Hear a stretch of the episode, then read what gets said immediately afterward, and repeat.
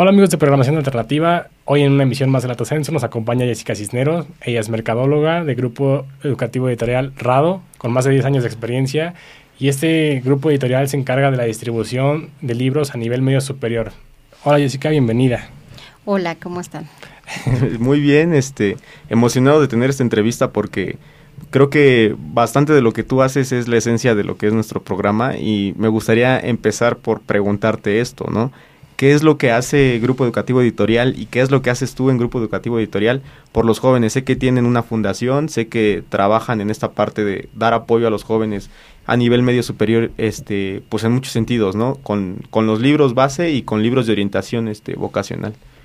Sí, así es. Fíjate que en Grupo Educativo Editorial Rado lo, nosotros nos dedicamos eh, justo a nivel medio superior, a todo lo que tiene que ver con bachilleres, vocacional, preparatoria, con Alep, todo ese eh, área de, en donde los chicos están saliendo pues de la educación básica y están teniendo herramientas pues para continuar una educación superior o bien para salir al área laboral, porque pues ahorita cualquiera de las dos opciones es justo el, el tiempo en el que los chicos se encuentran en este nivel.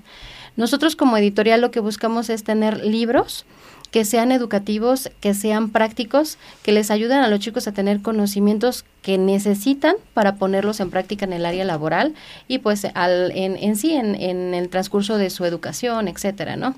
Nosotros tenemos libros tanto de informática, lenguaje, literatura, orientación, como tú decías, que para nosotros los de orientación son muy importantes porque orientación lo dividimos en dos etapas, tanto la eh, orientación educativa, que es la que nos va a dar todas las herramientas para que los chicos puedan tener, eh, valga la redundancia, herramientas necesarias para saber estudiar, para saber aprender. Que ellos no nomás vayan a la escuela pues a sentarse y ver al profesor a ver qué dice, sino cómo aprovechar los conocimientos que les pueden dar los profesores o si están leyendo un libro, cómo pueden aprovechar lo que están leyendo para también, también tener pues eh, los conocimientos que, que se necesitan para más adelante. Y en el caso de orientación educativa, eh, bueno, esa es la orientación educativa, orientación vocacional que ya se ve a partir del cuarto semestre, lo que buscamos es que los chicos descubran cuáles son sus habilidades, cuáles son sus fortalezas, en qué se pueden desarrollar, cómo es que lo que ya han aprendido en el transcurso de su vida académica lo pueden plasmar en algo que ellos quieran hacer el resto de su vida. Entonces, los libros que nosotros hacemos, pues básicamente eh, buscan que los chicos eh, puedan obtener el conocimiento y lo puedan poner en práctica.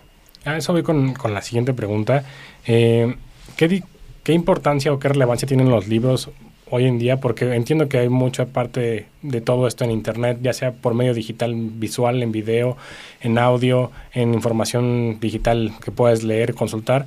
¿Qué relevancia toma la importancia de seguir plasmando esto en libros y no pasarlo de una manera digital? Porque mucha gente se informa a través de manera digital, pero ¿qué relevancia tiene? Ah, claro, o sea, hoy, hoy por hoy, fíjate que es muy importante hacer conciencia tanto a los chicos como a los papás porque, porque a veces, ahorita con esta situación de la tecnología, como bien dijiste, nosotros pensamos que todo lo podemos encontrar en Internet y que a lo mejor si el maestro me manda a conocer de cultura griega, entonces nada más le pongo ahí en Google y listo, ¿no? Me bajo la información.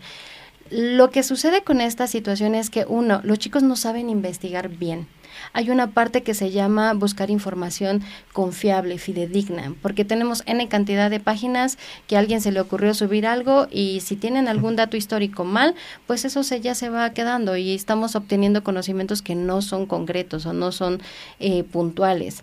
Sin, sin embargo, cuando nosotros tenemos un libro a la mano, que yo creo que es algo que se ha perdido mucho últimamente, el hecho de poder leer, el poder analizar, porque en Internet lo que hacemos es googleamos, ah, esto es lo que quiero, copio, pego y vámonos, ¿no? no me tomo el tiempo de leer, de investigar, de lo que yo estoy viendo en el libro, entonces más adelante me lo van a preguntar y entonces yo tengo que razonarlo y entonces contestar, que es algo diferente, que es justo lo que estamos buscando con los libros, el poder apoyar a los chicos, a que ellos fomentar la lectura, porque en México desafortunadamente somos un país que leemos muy poco, pero con un libro que es educativo, que nos ayuda a, obtener conocimientos mediante lectura y después más adelante en actividades que son prácticas nos ayuda a digerirlo. ¿Cómo? Con mapas mentales, con ejercicios didácticos, que lo que estén leyendo también lo estén pues teniendo herramientas cognitivas para que esa información quede. Entonces, eso no lo puedes hacer en internet. Sí, claro. Y, justo, justo yo quería preguntarte en ese sentido, ¿cómo es este generar interés en, en, los libros hoy en día. Digo, somos un país que lee 1.5 libros al, al, año, ¿no? Entonces, ¿cómo le generas ese interés a la gente? Porque, o esa conciencia de que, ¿sabes qué? O sea, Internet es una herramienta que funciona muy bien, pero también es una herramienta que tiene muchos sesgos, que tiene mucha información errada y que cualquiera puede poner lo que quiera, ¿no? Y como quiera que sea, un libro lleva un proceso de edición, de revisión y demás para que se pueda, pueda ser aprobado y pueda ser publicado, ¿no? ¿Cómo le generas a la gente ese interés, tanto a las escuelas a las que ustedes les ofrecen este sus paquetes de libros como a los alumnos de que esa es una herramienta que a ellos les puede servir? Y fíjate que lo que nosotros estamos haciendo es, si Internet es una herramienta fabulosa para comunicar. Sí. Eh, por ejemplo, ahorita nosotros estamos aprovechando justo estas herramientas eh, de, Internet porque nosotros generamos, por ejemplo, un canal de YouTube. El canal es eh, Rado Tutorial oficial. en, este, en este canal lo que nosotros hacemos es, eh, aparte de poder apoyar a los chicos, de darles a lo mejor el inicio, porque nada más les das el inicio de lo que ellos van a aprender. Porque a lo mejor, no sé, estamos hablando de informática. Hoy en día a lo mejor todo el mundo sabemos utilizar una computadora. Sí. Pero, por ejemplo, si nos dicen, oye, ¿sabes qué? Necesito que me hagas un archivo en Word donde tenga un índice, donde si yo le doy clic en un lugar me lleva al, a la página donde está, un chico no lo sabe hacer. Sí. Entonces, el libro te está diciendo cómo irlo haciendo paso a paso. Te está diciendo, ¿sabes qué? Existen estas herramientas, puedes eh, irte por aquí, puedes utilizar estos atajos en Internet, ¿no? Bueno, en la computadora pero eh, el, canal lo que hace es te voy a explicar de forma breve para que tú lo vayas a leer al libro. ¿Por qué? Porque en el libro te va a dar toda la información que es necesaria para que tú tengas esas habilidades. Digamos, estamos haciendo como un match entre las herramientas eh, eh, de Internet con los libros que nosotros tenemos. En el caso de los profesores, lo que buscamos es darles apoyo, porque al final del día los expertos son los profesores ellos son los que están al frente del grupo y saben cómo dar eh, esa clase. Pero el hecho de que ellos tengan una herramienta como un libro ayuda a maximizar tiempos porque no es lo mismo que, oye, ¿sabes qué vamos a ver hoy acerca de las herramientas para poder este, hacer mapas mentales? Sí. Oye, me meto a internet y en lo que yo encuentro cuál es la página que sí tiene la información que yo tengo, ya se me fueron 20 minutos y las clases duran 50 minutos. Sí. Sin embargo, si el, profesor dice, ¿sabes qué? En tu libro está en la página tal, vamos a leer y analizar el tema, ya tenemos ahí la información que sabemos que es confiable, que sabemos que sí es autorizada, porque aparte, un libro, atrás de un libro hay mucho trabajo. Hay investigadores, hay profesores, hay revisores, hay diseñadores. Es, es decir, tienes en tu mano el trabajo de muchas personas, la experiencia de muchas personas que en un libro la puedes absorber en, en, menos, en menor tiempo y eso optimiza tu aprendizaje. ¿Y cómo ha sido el, esa transición porque entiendo que muchos libros ya hoy están en digital, tanto en físico como en digital. ¿La editorial ha hecho algo para digitalizar sus libros y poder distribuirlos de manera de digital? Manera digital. De manera digital los libros no están digitalizados, pero sí tenemos herramientas informáticas. Tenemos un canal eh, de YouTube, como ya te había comentado, y aparte tenemos un portal educativo. Okay. ¿A qué me refiero con este portal? Los libros eh, eh, tienen evaluaciones o tienen actividades. ¿Qué es lo que estamos haciendo con el portal? En el portal nosotros le subimos a lo mejor videos complementarios, exámenes en línea. Y estos exámenes en línea son muy didácticos. ¿Por qué? Porque el chico en automático sabe cuánto sacó.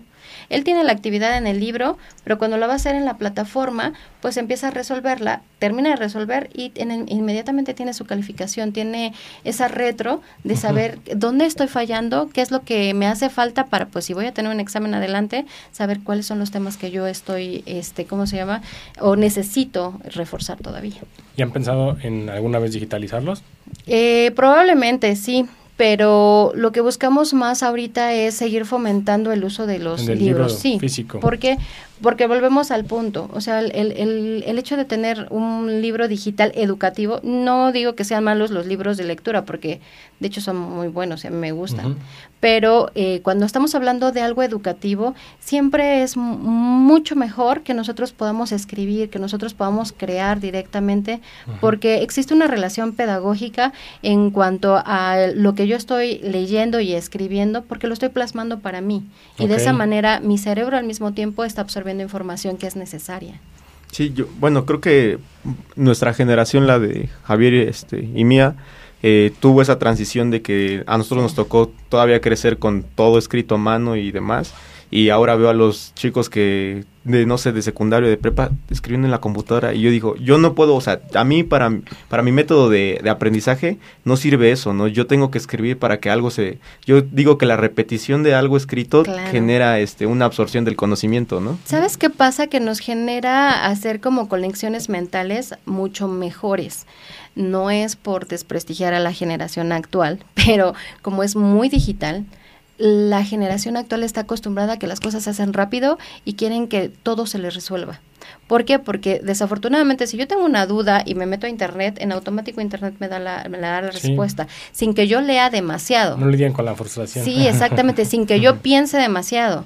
Si yo tengo un, un ejercicio que resolver en matemáticas, existe N cantidad de aplicaciones Sí. que yo nada más meto mi, mi, mi fórmula y en automático, ah, pues ya aquí está la respuesta. Sí. ¿Qué es lo que ha hecho que la gente o la generación que, bueno, ahorita dicen la generación pandémica, ¿no? La que estuvo ahorita aprendiendo, sí, pospandemia, esta generación que estuvo... Eh, tuvo que tener dos años de educación a distancia en internet, en línea, lo que hizo fue que esas conexiones mentales, esa necesidad de escribir, pues desapareciera. Y Sí, entonces exacto. lo que buscas ahorita es que todo todo mundo te resuelva las cosas y la verdad es que eso no es funcional.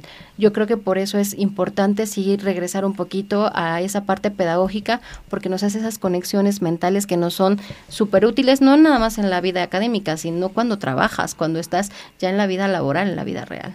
Y es que también siento que ahí tenemos un, un problema porque, bueno, considero que el, el sistema educativo que existe hoy en nuestro país, pues, deja de lado muchas herramientas que, que realmente necesitamos para la vida. Y digo, no es por desprestigiar algunas áreas, pero yo prefiero, en lugar de saberme la fórmula general, saber cómo, no sé, darle RCP a alguien, ¿no? O, o cómo cocinar, ¿no? O cómo saber otras cosas que realmente en, en la escuela no nos dan y que obviamente pues vamos trayendo deficiencias y cuando llegas al grado universitario pues son cosas que, que no aprendiste, ¿no? Y sigue sin saber dar RCP. Exactamente. sí. Es que no haces conexiones mentales, entonces no tienes una lógica para hacer resolución de problemas. Sí. que a lo mejor es lo que me estás diciendo. A lo Claro. mejor en la escuela no te van a decir, oye, cómo cocinar, pero esa lógica que te empieza a dar el que tú estudies, el que tú analices, el que tú empieces a desarrollar otras capacidades mentales, al- hace que a lo mejor si quieres hacer un guiso, pues ya sabes más o menos qué pasos hacer o tienes un razonamiento lógico. Sí. Y entonces pues ya es más fácil desarrollar o aprender otros conocimientos. yo lo veo, mi hermano toma apuntes en el iPad y así de... No, o sea, no sé cómo le hace para tomar apuntes en el iPad porque son tan complicados y él estudia medicina. Entonces él apunta todo en el iPad y así de... ¿Y qué? O sea, el día que tengas que buscar algo, si te borra un archivo, ¿qué haces, no? Me dijo, no, pues obviamente existe el respaldo en nube y todo eso, pero digo, creo que es... No sé. yo- Depen- sí, depende Bueno, demasiado. está Mucho. padre, porque hay alumnos que lo único que hacen es tomar fotografía de lo Ah, bueno, sí, sí. Del esos sí. últimos años sí lo hice ya así. y ya ni apuntes llegamos. Y, justo mencionando la pandemia, ¿cómo afectó la pandemia a la editorial? mucho. Sí, sí afectó porque este obviamente eh, la economía en México bajó muchísimo. Sí. Estamos hablando de una cultura en la cual eh, la mayoría de los papás de verdad eh, a veces piensan que eh, una un hijo va a aprender nada más porque, Porque la puerta de la escuela. Sí.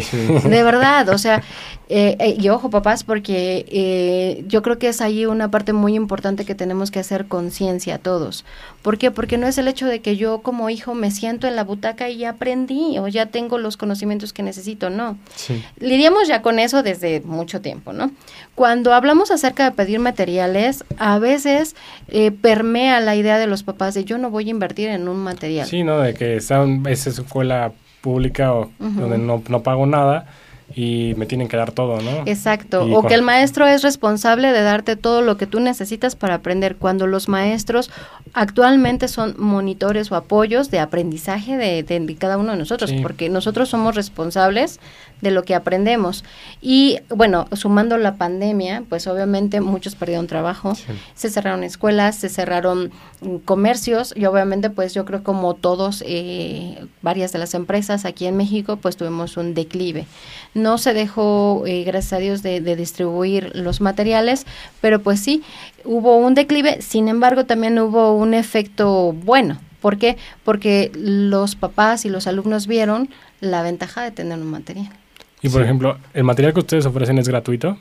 No, el material que nosotros no eh, tenemos no es gratuito. Como somos una empresa privada, nosotros los distribuimos por medio de papelerías cercanas a Colegio de Bachilleres. Si buscamos que sean precios accesibles, mucho más baratos que, se, que los que encuentras, por ejemplo, en Mercado Libre, porque también se venden en Mercado Libre, eh, o en librerías como Sótano, Porrúa, Casa del Libro, etcétera. Entonces buscamos y apoyar de alguna manera a los chicos para que ellos los, los puedan encontrar de forma más económica dentro de los de, eh, papelerías cercanas. Y supongo que eso que mencionas de la distribución, pues sí se vio igual afectada, porque a lo mejor la gente no quería salir, o como no tenía la economía para poder este, tener ese gasto, y no podía ni siquiera ir al sótano o a la librería para poder eh, adquirir su paquete de libros, y eso perjudicaba en la escuela al alumno. Claro.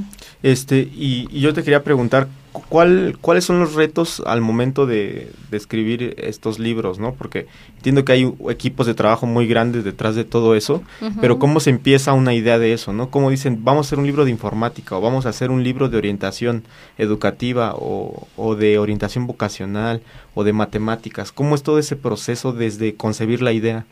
Pues fíjate que es muy interesante, muy padre, porque es todo un reto porque pues obviamente ya hay temas establecidos para cada nivel, ¿no? Ya hay como un programa escolar.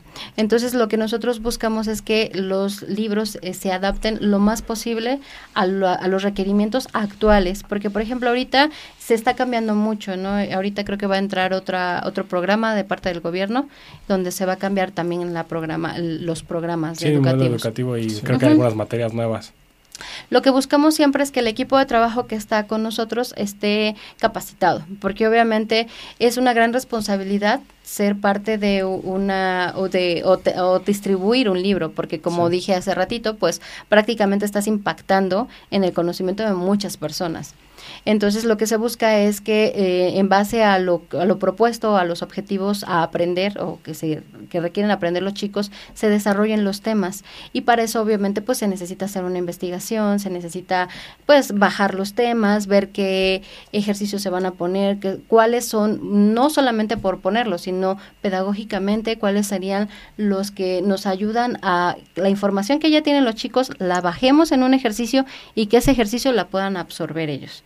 O sea, es, es es divertido, es interesante porque trabajar con o estar cerca del equipo de trabajo pues te hace conocer cómo está creado tu bebé, ¿no? Porque es, es como eso, irlo desarrollando, irlo alimentando, ya que está plasmada la idea de los temas desarrollados, redactados, revisados, se hacen los ejercicios, se hace un, obviamente un match entre los ejercicios y, y lo que se está aprendiendo y ahora sí se pasa al área de diseño. El área de diseño lo que busca es que esa información no sea como muy plana. Porque es un hecho, a nosotros nos va a llamar más la atención si vemos alguna imagen o que puras letras. O que sea un libro a color al menos, ¿no? Exactamente. Nosotros, por ejemplo, cuando la editorial empezó, los libros eran a un solo color o a dos colores, ¿no? Escala de grises. Exactamente, ¿no? Algo más, más fácil.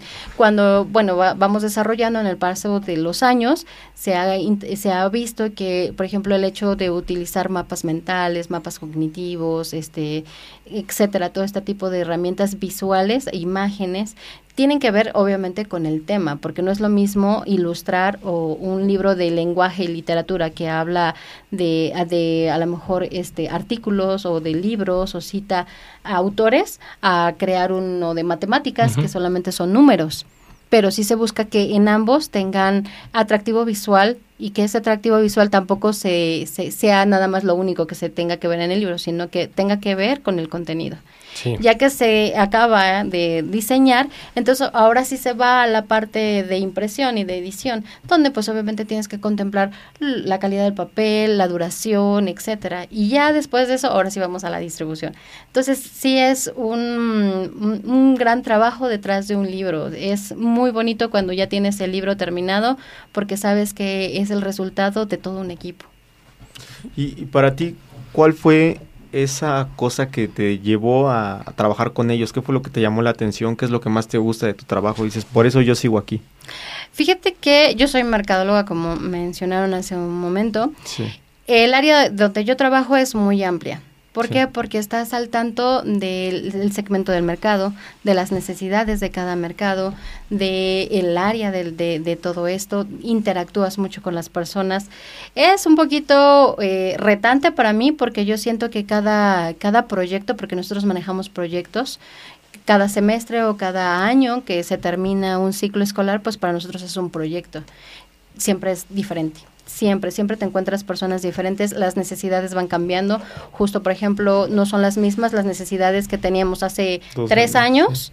cuando no teníamos ninguna pandemia, al año siguiente que estábamos en pandemia, ahorita que estamos en pospandemia. Entonces, el área en donde yo estoy trabajando, que es el área de mercadotecnia, y em, tiene que ver mucho con la atención a clientes y la distribución de mercado. Entonces, yo tengo que estar como al tanto de conocer cómo está la empresa, de conocer cómo se crearon los libros, de conocer cuáles son las necesidades del mercado. Entonces, eso te hace tener como un panorama de toda la empresa y para mí me encanta. ¿Por qué? Porque estás, puedes tener la facilidad de poder adaptarte a todas las áreas y tener a lo mejor tema eh, de cómo aportar o apoyar, porque a lo mejor, por ejemplo, si yo voy con los creativos, les digo, ¿sabes qué? Resulta que los alumnos, las necesidades de ellos son estas, estas, estas. Yo estoy checando el libro y nos hace falta que metamos a lo mejor el canal de YouTube, ¿no? Oye, ¿sabes qué? Es que estoy platicando con los profesores y el libro es demasiado extenso por, cuando ahorita tienen, eh, tienen que verlos nada más eh, cada 15 días. Hay que reducir los ejercicios, ¿no? Y obviamente es una comunicación con el equipo de trabajo. Pero cuando estás afuera, pues también eh, tienes ese, ese, esa oportunidad de decir, ¿sabes qué? Esto hicieron para ti en esta parte lo puedes aprovechar mejor. Y bueno, para mí es la parte en la que me gusta muchísimo. ¿Por qué? Porque nunca es una constante siempre es como una ruleta, ¿no? Estamos en muchas emociones al mismo tiempo. Y por ejemplo, mencionabas que estás como en la parte de atención a clientes y, y checar toda esa parte. ¿Cómo es el, el, feedback que te da la gente sobre el resultado que es el libro y el impacto que tienen en la vida de sus hijos? Pues tenemos de todo, ¿verdad? porque porque obviamente sí hay muchas mucha, muchos de los de, los comentarios pues que son positivos. Y que pues por ejemplo para los profesores pues es una gran herramienta. Y me gusta mucho tener una retroalimentación de los profesores porque justo hace un momento comentaba los expertos son ellos. Nosotros podemos presentarles a la mejor la, la mejor joya del mundo, pero si esa joya no se adapta a sus dedos, pues, no, no hacemos match. Entonces, el hecho de que ellos me den una retroalimentación de, oye, Jessy, ¿sabes qué? Queremos a lo mejor que podamos tener artículos más recientes. O, ¿sabes qué? Ya no necesitamos este Office porque ya nos sacó, ya, ya tenemos un Office nuevo, etcétera. Entonces, esa retroalimentación que yo tengo de parte de ellos, pues para nosotros es enriquecedora. ¿Por qué? Porque nos ayuda a mejorar y también nos da medidas de medición si dicen por ahí, si no mides algo, pues no puedes mejorar. Sí, exacto. Y entonces la forma que nosotros tenemos para mejorar los libros, tanto para los alumnos como para los profesores, es el feedback. Sí, claro. Entonces para nosotros es riquísimo. ¿Cómo, en ese sentido, y retomando lo que acabas de decir, cómo ustedes hacen su segmentación del mercado? ¿Cómo deciden quiénes van a ser sus clientes o, o para quiénes van a ir dirigidos sus libros? ¿En función de qué es? ¿De los clientes que tienen y les piden qué libros necesitan o, al revés ustedes generan un contenido y dicen, ¿sabes qué? Yo creo que para ustedes esto serviría. Creo que es un 50-50. Eh, porque sí es muy cierto que a lo mejor podemos analizar las necesidades de los alumnos, ver las necesidades de los profesores y con ello, con el equipo de trabajo, pues hacen como un match todos, ¿no? ¿Por qué? Porque ellos analizan cuáles son las necesidades que tienen y las ideas que ellos aportan son las que han hecho que nuestros libros sean como, pues un poquito más enriquecedores y didácticos, dinámicos, que se puedan adaptar a nuestro mercado.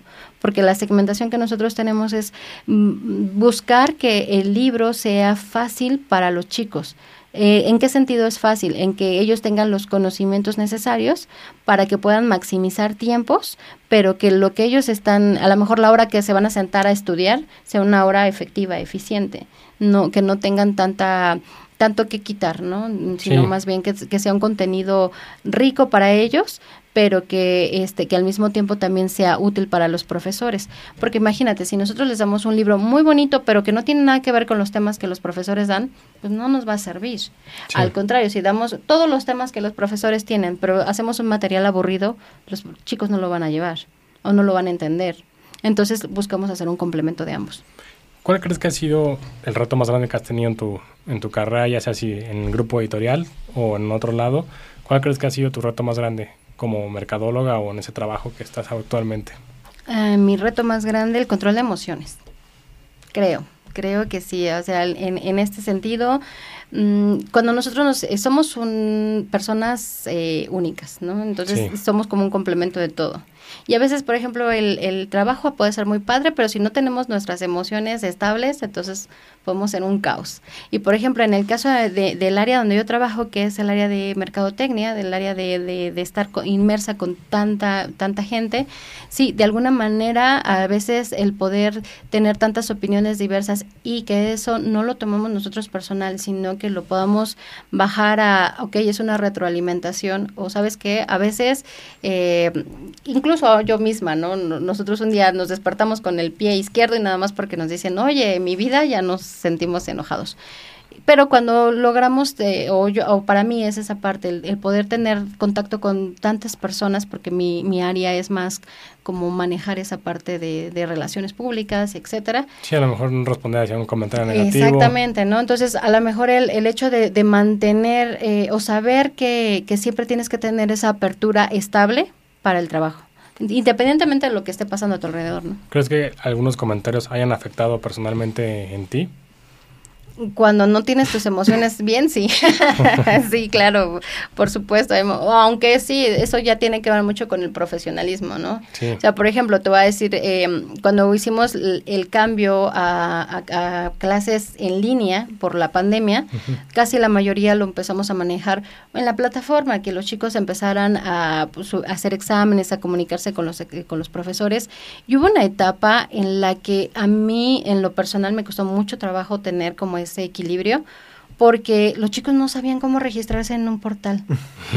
Entonces, tú dices, a ver, no puede ser posible que tú tienes Twitter, Instagram, claro, Facebook, sí, TikTok, exacto. y en todos ellos te has dado de alta de la misma forma que en este portal. Solo te están pidiendo tu nombre, correo electrónico y el nombre de tu profesor. Fin. Sí, sí no, no puedo registrarme, no entra a clases de un mes. ¿Y qué crees? Que hubo un momento al principio de la pandemia que, sin mentirte, o sea, te, las chicas que estaban en nuestro equipo de trabajo no se daban abasto y, y yo estaba con ellas apoyándolos y llegó un momento en el que sí decía, da, dame, chicas, ¿saben qué? Cuelen teléfonos porque los teléfonos no dejaban de sonar y eran las mismas llamadas de, es no que no puedo registrar, es que no me acuerdo de mi usuario, es que no me acuerdo de mi contraseña y era, llegó un momento en que dije, a ver, espérense, vamos allá afuera, griten, destrésense, ¿por qué? Porque sí es frustrante que te estén diciendo lo mismo, lo mismo cuando dices, es algo muy fácil, ¿no? Sí.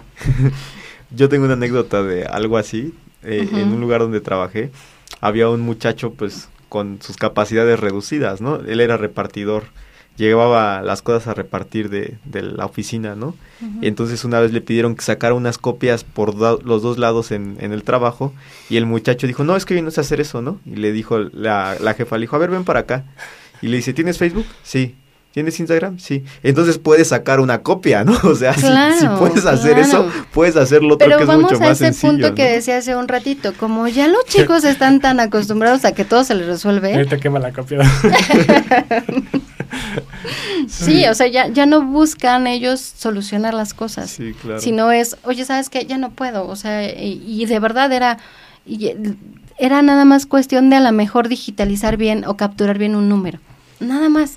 Pero pues no, obviamente. No, de prestar es... atención, porque creo que eso uh -huh. es lo más importante. Bueno, yo me he dado cuenta en los últimos eh, años que estuve estudiando en, en, línea que no prestaban atención, o sea, decían, no, es que no me puedo conectar, y así de, pues porque todo el mundo sí se pudo conectar, ¿no? Uh -huh. Los maestros tomaron la, la, decisión de decir, bueno, pues ya quien se conecte, quien se quiera conectar y, claro. y pues que entre quien quiera entrar, ¿no? Y pues sí, creo que en toda la parte de la escuela lidiar con ese tipo de cosas de resolverle a los alumnos las cosas de no me acuerdo de mi contraseña y decir de pues búscale, o sea, tienes, tienes algún correo donde te llegó a tu usuario. Es como hacerle una invitación a los chicos de, de, de ponerle empeño a su trabajo. Porque te voy a decir algo, a lo mejor en esta etapa, en esta edad en la que los chicos eh, están en, en, este nivel medio superior, lo que ellos necesitan es aprender a que lo que están haciendo es para ellos. Sí. Y, aprender a hacer las cosas, creo que es lo más importante, porque sí creo que están muy acostumbrados a que les resuelvan todo. Pero creo que tienes mucha razón en ese sentido. Digo, si me regreso a mi época de, de este, de preuniversitario, de, de este, de prepo, como dicen por ahí, este, pues sí, o sea, uno no está consciente de que lo que está trabajando es para uno mismo, ¿no? No es como de, me mandan a la escuela y pues yo tengo que cumplir, ¿no? Entonces no haces una conciencia real de que es, es lo que sigue del resto de tu vida, ¿no? Que lo que estás haciendo en esta etapa te va a dar herramientas para eso justo lo que decía hace ratito, ese término que mencionaste de eh, capacidades reducidas, no es que no tenga la capacidad, es que él no ha querido desarrollar esas capacidades, porque somos seres tan maravillosos que cuando nosotros nos ponemos un objetivo y vemos y podemos eh, desarrollar más objetivos todavía.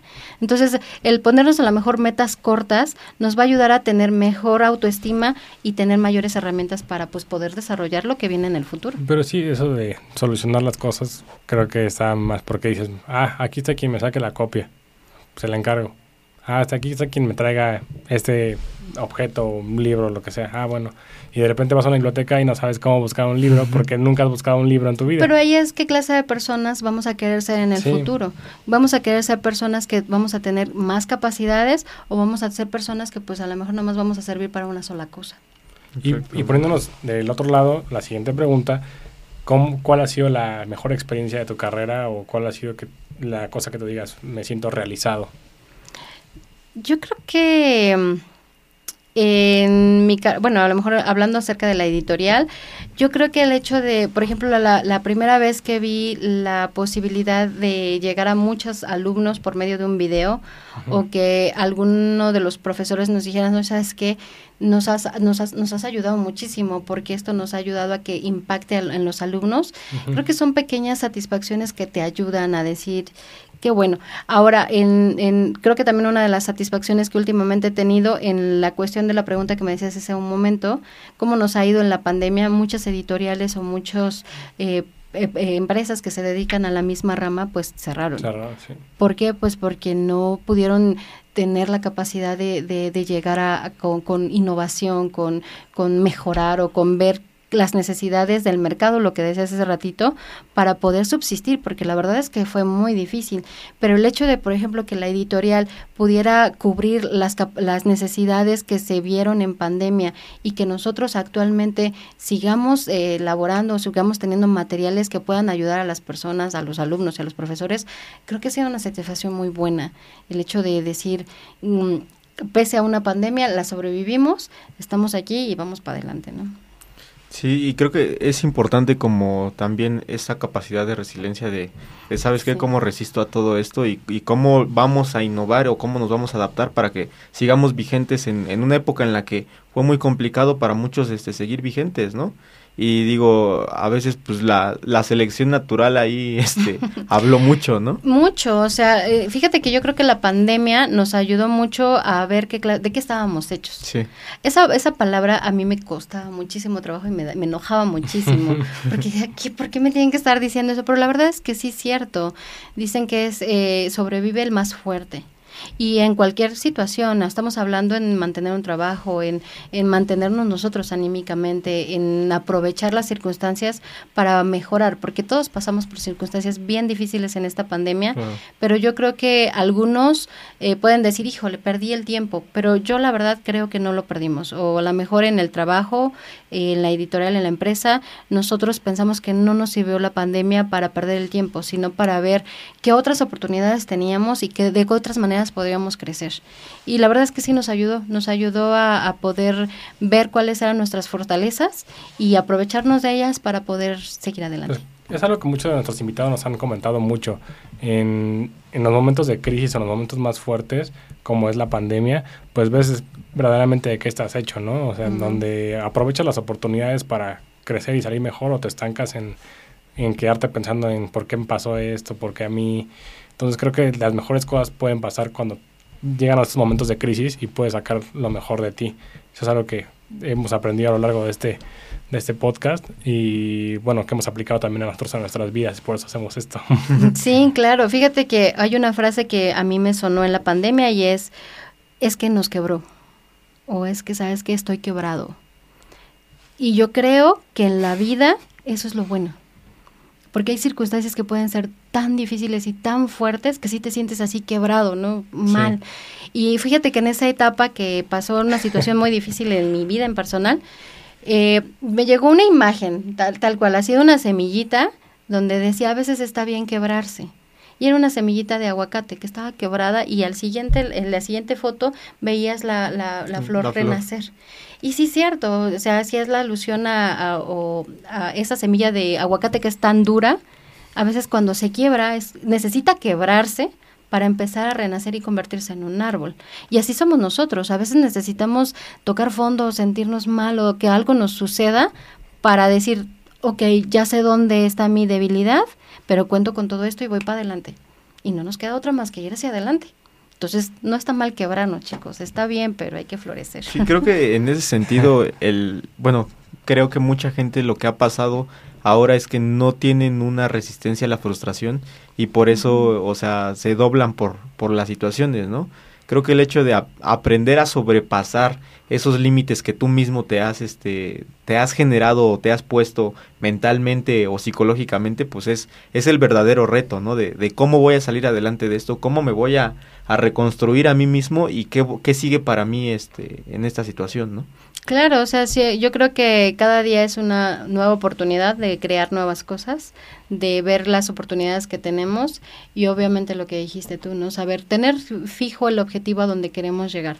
Eh, pues situaciones o cosas que vayan a pasar en el camino, yo creo que siempre va a ser, no es que nada más una vez nos vaya a pasar, sino que va a haber N cantidad de circunstancias, pero debemos saber aprovechar esas fortalezas que tenemos para ponernos, eh, pues, eh, levantarnos y seguir por el objetivo que teníamos. Sí, bueno, el hecho que tú lo hagas de una manera por medio de los libros, por medio de que no pierdas el camino o el enfoque por medio de los libros a una edad que es muy complicada y creo que es eh, de gran ayuda a los jóvenes.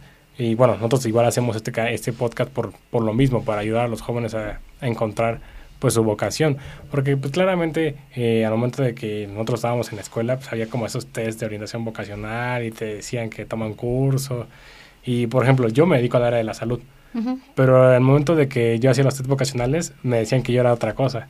Y solo porque yo ponía, decían, ¿te gusta cuidar enfermos? No. ¿Te gusta, no sé, como lidiar con viejitos, algo así? Así de, pues no, no me gusta. Entonces decía, no, pues no eres para esta carrera. Así de, claro que no. O sea, yo veo gente adulta que no me gusta hacer estas cosas, no define quién soy, ¿no? Entonces creo que igual los libros o la parte de los tutores que se dediquen a la orientación vocacional deberían enfocarse mucho en eso, en que no porque no te gusta hacer una cosa significa que no eres bueno para eso. Y es que sabes que, por ejemplo, en el caso de los libros, yo creo que son como metas pequeñas.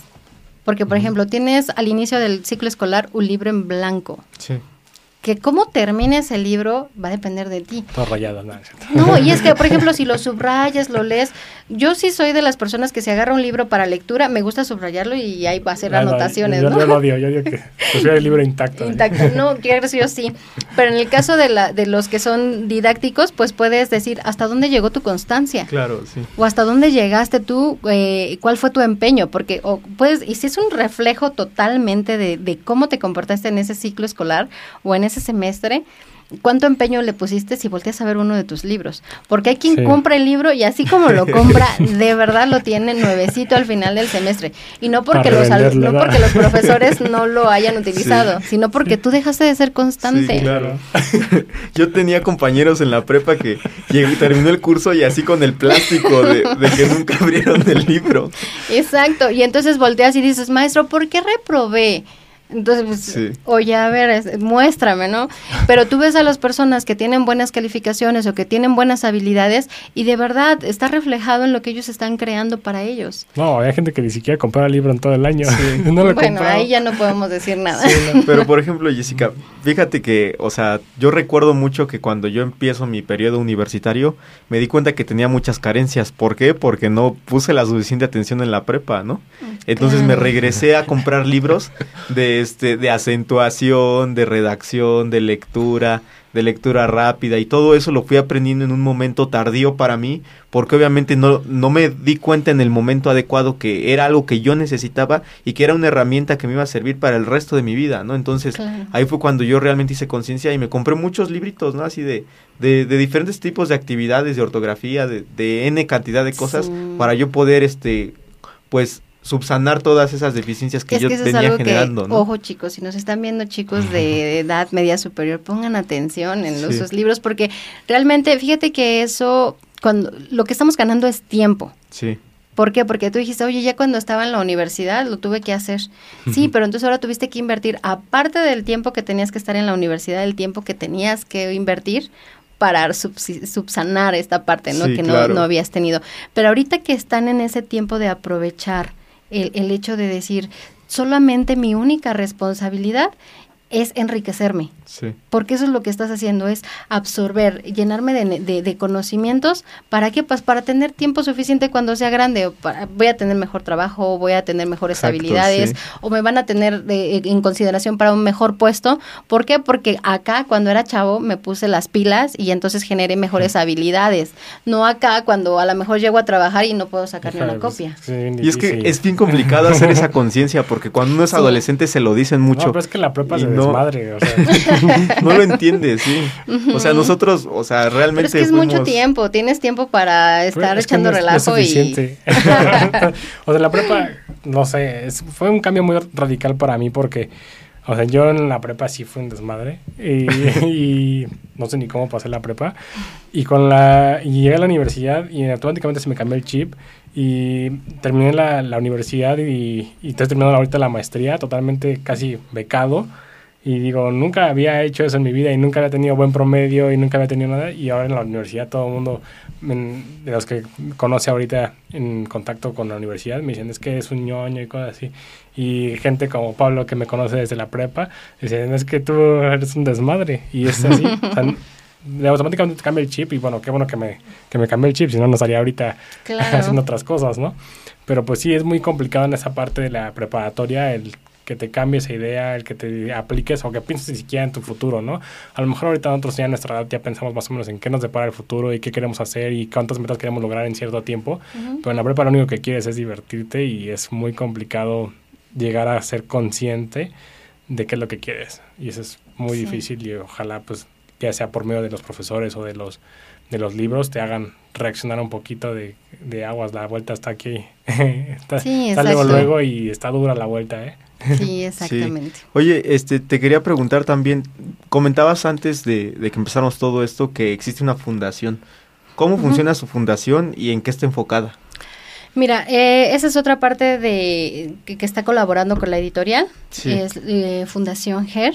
Lo que está buscando es incursionar en apoyar a, las, a los alumnos o a las, a los, a las personas, sí, a los chicos que a lo mejor no tienen la posibilidad de tener eh, un libro o de poder comprar un libro. Y estamos hablando no de personas aquí en la capital, porque pues aquí, eh, bueno, sí, sí hay algunos sectores, pero vamos más o estamos buscando más a sectores rurales, donde sí. sí de verdad es muy difícil a lo mejor, por ejemplo, que los chicos tengan un libro de orientación educativa donde a lo mejor allá los chicos sí tienen la necesidad de aprender, pero no saben cómo.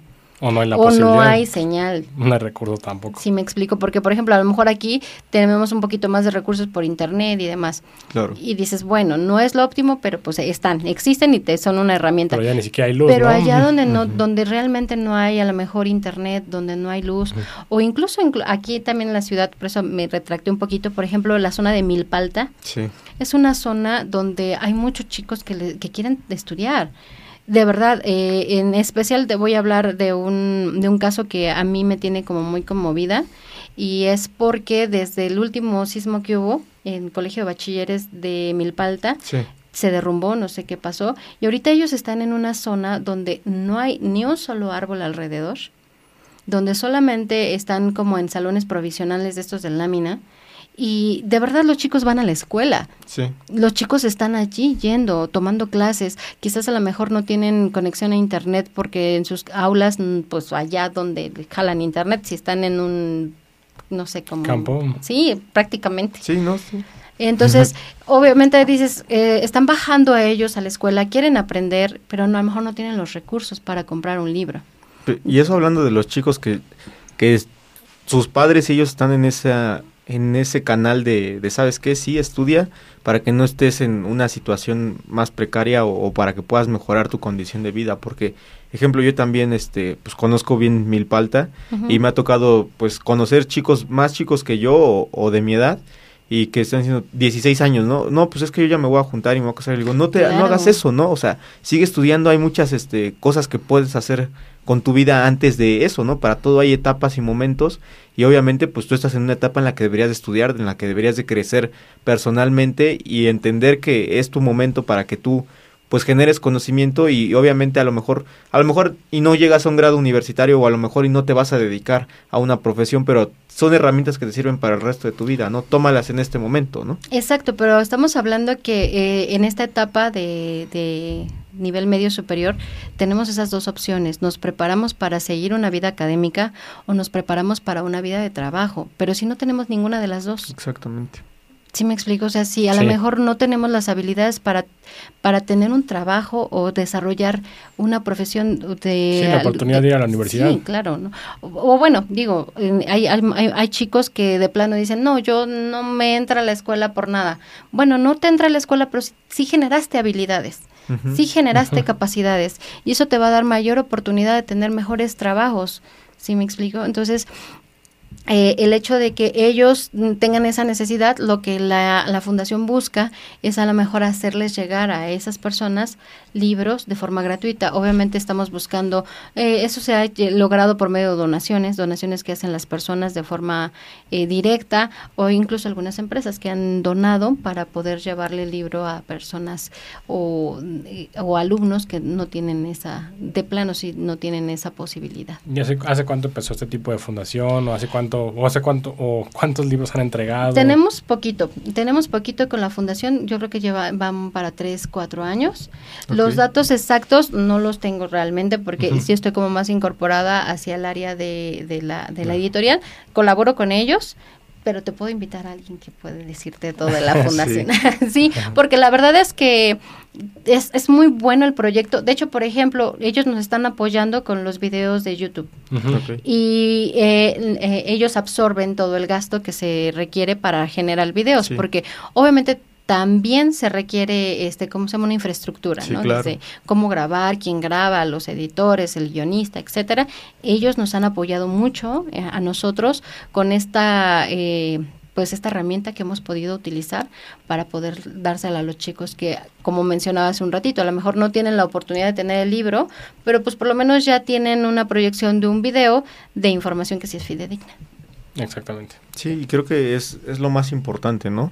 Este, pues esta parte de que si alguien tiene el interés legítimo de seguirse preparando y de seguir generando conocimiento, pues haya alguien que si no tiene la oportunidad se la brinde y obviamente pues este en conjunto pues generemos otra otra persona, otro ciudadano que realmente pues este aporte algo a esta sociedad, ¿no? Que a veces es lo que muchas veces se pierde, ¿no? No, y a veces también vuelve a lo básico, ¿no? O sea, antes no existía más que los libros, entonces creo que no, no saben cómo despreciarlos. Creo que siempre es bueno a lo mejor una, echarte una consulta, una leída en un libro físico y seguramente aprenderás algo bueno de eso y qué bueno que ustedes como editorial sigan procurando el, método físico del libro para poder seguir educando y llegando a más personas.